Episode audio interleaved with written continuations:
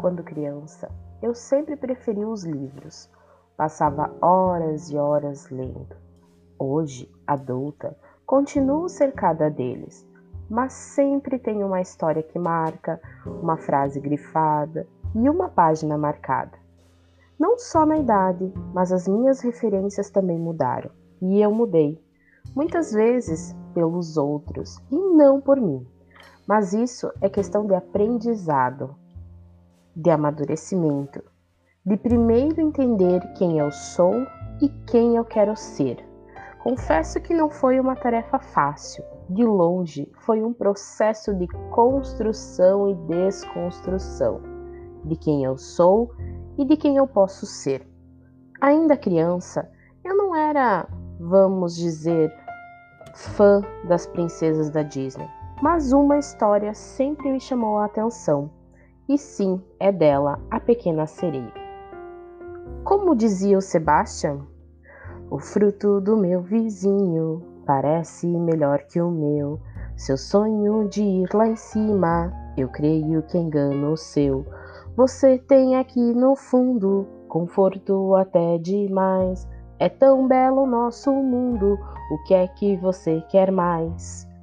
Não sei ao certo se era a curiosidade de Ariel, os seus questionamentos, o seu desejo pela humanidade. Confesso que li e assisti muitas versões dos contos, mas hoje, uma em especial quero apresentar a vocês.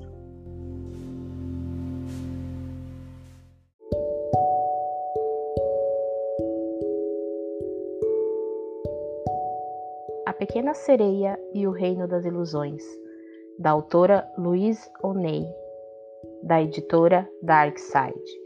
Logo na introdução, intitulada Sobre sereias, mulheres e contos de fadas sombrios. Ela diz: A pequena sereia e o reino das ilusões é um espelho bem claro da sociedade em que vivemos. Podemos não ter caudas adornadas por pérolas, mas sofremos nas mãos de um padrão de beleza inatingível. Vivemos em um mundo que ansiamos por explorar, mas temos obstáculos em nosso caminho na forma de leis retrógradas e violência. Julgamos o diferente, repetimos padrões tóxicos e naturalizamos abusos, porque somos ensinadas, através de palavras bonitas e inversões de valores, a encará-los como naturalidade, mas não mais.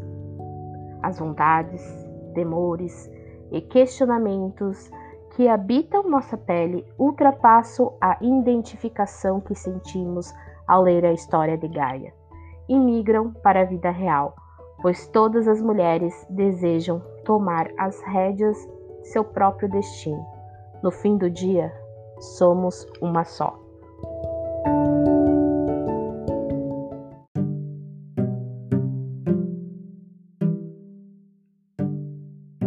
Você não está preparada, minha criança. Seja paciente, sua hora irá chegar. Tenho ouvido minha avó dizer isso desde que eu me entendo por gente. Mas quando é que vou estar preparada? Eu perguntava todas as vezes. Quando, vovó? Quando? Quando? E ela então dizia para eu me acalmar: É para o seu bem, insistia. Você sabe muito bem o que seu pai acha do mundo humano. Não deixe que ele flagre você falando desse jeito.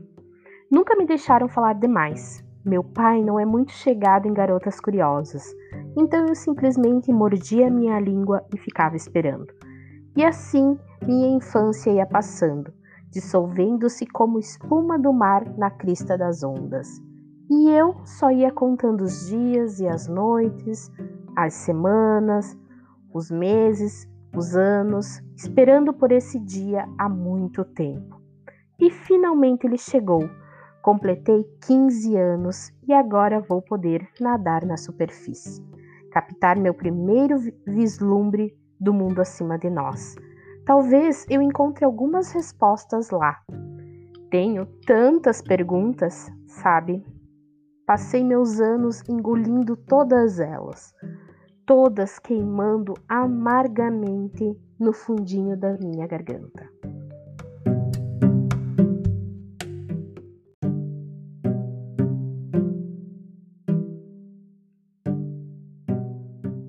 Espero que vocês tenham gostado.